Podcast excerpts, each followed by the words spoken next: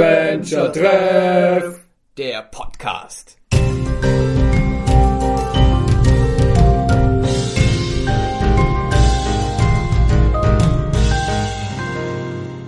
Herzlich willkommen zur Adventure Treff Show. Unser heutiger Gast entwickelt selbst Spiele und bringt auch welche heraus. Und das seit zehn Jahren. Dave Gilbert von Wedget Eye Games liebt Pixel Art Spiele und Science Fiction Settings. Und jetzt ist er bei uns zu Gast. Herzlich willkommen, Dave. Hi.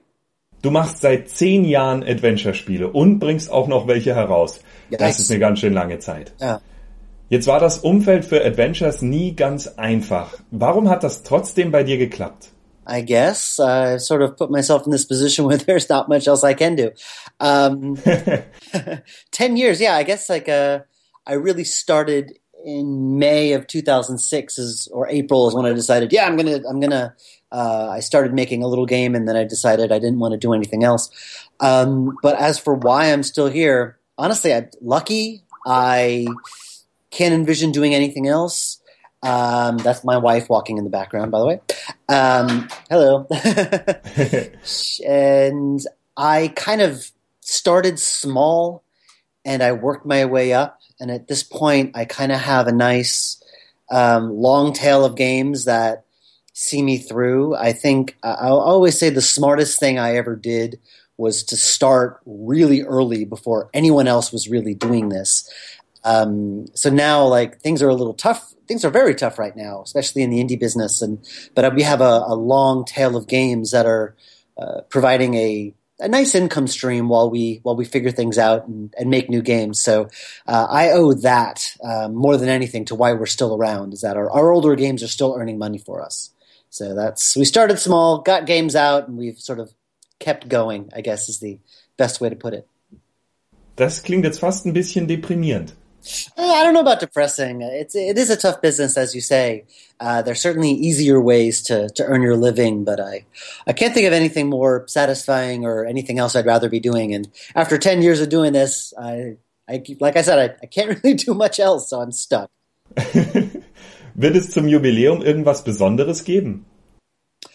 Um, I mean, like, any. Am I planning anything special? Not particularly. I'm kind of embarking on my my my personal biggest project that I've written myself. Um, we're upping our resolution, uh, a whole 640 by 360, so it's double. Uh, so now we're like up to you know 1999 in terms of um, in terms of technological progress. Um, there's really nothing special I'm doing aside from you know freaking out that I've been doing this for so. but yeah, it's exciting. I, I hope to be here ten years from now saying the same thing. Die Spiele, die ihr herausbringt und die, die ihr selber macht, sind sich ja recht ähnlich. Warum ist das so? Uh, I don't know. I mean, people. Well, the interesting thing about a lot of the games that we publish is that um, they all people. The criticism always seems to be that they always feel like they came from the same studio, even though they're all made from uh, different developers and often different artists.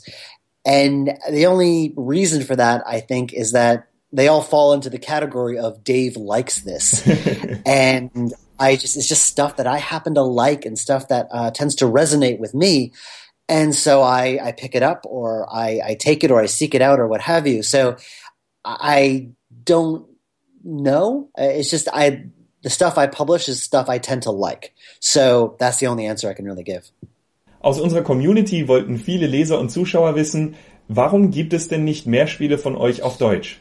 I know, I know. I, I always feel bad about that question. I mean, we're we're small. We're it's like it's me and my my wife over there, and uh, you know two uh, freelance two folks that we hired, and, and a couple of freelancers. We're, we're very small, and like you said, this is a tough business. You know, we keep our overhead very very low, and that's really the only reason why we're still around.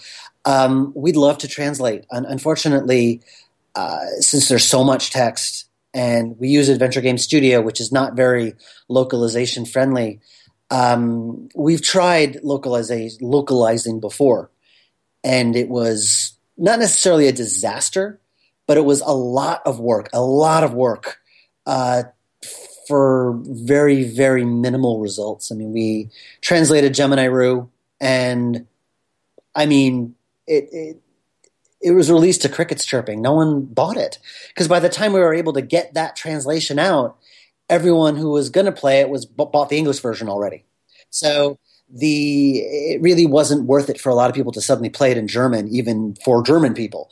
So, and that's the case with us. We just don't have the ability to release it simultaneously. If we could release the localizations at the same time as the English version, that might be worth it. But it's just too much work uh, for us to do um, with the resources we have.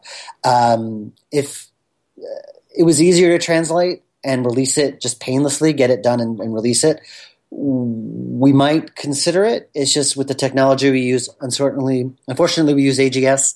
Um, it's really the only option for us right now. Uh, it's a lot more difficult to translate than you'd think, and it's just too much work. And the results, just you know, we we have to be practical. Um, the effort has to be the money we receive, the rewards we receive have to be worth the effort we put into it. And sadly, experience has shown us that's not the case. So I feel really bad about that. Um, but we do have experience with this, and localization just hasn't been worth it for us. So we're sorry. Um, but you know, the English version's out there. You know, it's uh, you know, uh, yeah. There's some fan translations out there. There, I know that there's a French translation of Primordia, um, and I, I, believe a Russian as well. Um, and there is a German uh, German version of Gemini Rue out there which nobody bought. so you know it's out there. Um, but yeah, so that's that's our policy right now. That could change, like with anything. In deinen Spielen gibt es ja immer wieder tatsächliche Ereignisse und Fakten aus der Geschichte. Wird das bei deinem neuen Spiel auch so sein? I mean, it could. Uh, I, I enjoyed the the real world stuff in Blackwell. People really liked it. Um, I do feel that uh, the problem with focusing too much on that is that I tended to make the story I kind of would like was hammering the story to fit the real world history. and I was kind of bending it in places that the story probably wasn't meant to go just to make it fit the history. And that was my problem. And I, for uh, the follow up games for Blackwell Deception and Epiphany, I didn't focus too much on the real world history simply so I could have more freedom in in where I wanted the story to go. Um, so that, that's the danger in incorporating real world history in a story is that you have to bend and twist the story to fit the real facts, those, those pesky facts. Uh, so yeah, it's, it's certainly a possibility. I'd love to if it fits the story I'm writing. So um, I'm working on a game right now that uh, has some historical elements in it, but they're not as prominent. They're not as a, as part of the core story. They're just kind of little background details that flesh it out. Nach so vielen Blackwell-Spielen mhm. siehst du jetzt selber schon Geister? no, no. I'm, I'm not a bestower, so I don't see ghosts. Wie ist denn der aktuelle Stand von Automaticity? That sadly is, uh, I guess the term is on is indefinite hiatus. Uh, that that one sadly uh, I guess pretty much it's canceled. It's it's not happening. I'll I'll just say that. At least, at least it's not happening with us. I don't want to go into details, but yeah, it's uh, we probably announced that game too soon, but the, that game's not happening right now. Kannst du uns denn noch etwas über dein neuestes Spiel erzählen? Um, sure. It's called Unavowed, and I have been working on it uh, for about a year, kind of working on the backstory and the themes of it, how I want it to play. It's a urban fantasy, kind of in the vein of Blackwell except it's a little, it's a lot more than Blackwell. Uh, Blackwell focused on ghosts, and there were a lot of rules uh, around that. This is more Dresden Files, Hellblazer. It's more a case of anything goes. Um, and so I'm really excited. It's kind of given me a lot more freedom to come up with some interesting things. Um, it's really big. it's bigger than I've, any, anything I've done before. Uh, it's I'm kind of excited about it. I'm trying a bunch of different things. Uh, you can choose between a male and female uh, protagonist, which is kind of neat. Uh, it's kind of Bioware in structure, where you have a bunch of companion characters that you can uh, pick and choose between to go out and um, uh, go on missions and cases and things. And uh, it's it's interesting. I, I'm I'm having a lot of fun working on it. It's nice working on my own thing again. As much as I love the games we publish, I've uh, it's nice to have that scratch that creative itch again. So that's that's been it's been fun. Das klingt extrem spannend. Yay, I'm glad. and like I said, it's double the resolution of what we normally do. So it's looking really sweet. It's looking really sweet. Das waren dann auch schon alle Fragen von mir. That was it? Ja, That was easy. Oh, wow. Okay. vielen Dank, Dave. Thank you. Bye bye. Das war die Adventure Treff Show für heute. Wir sehen uns beim nächsten Mal wieder und bis dahin wünsche ich euch gutes Rätseln.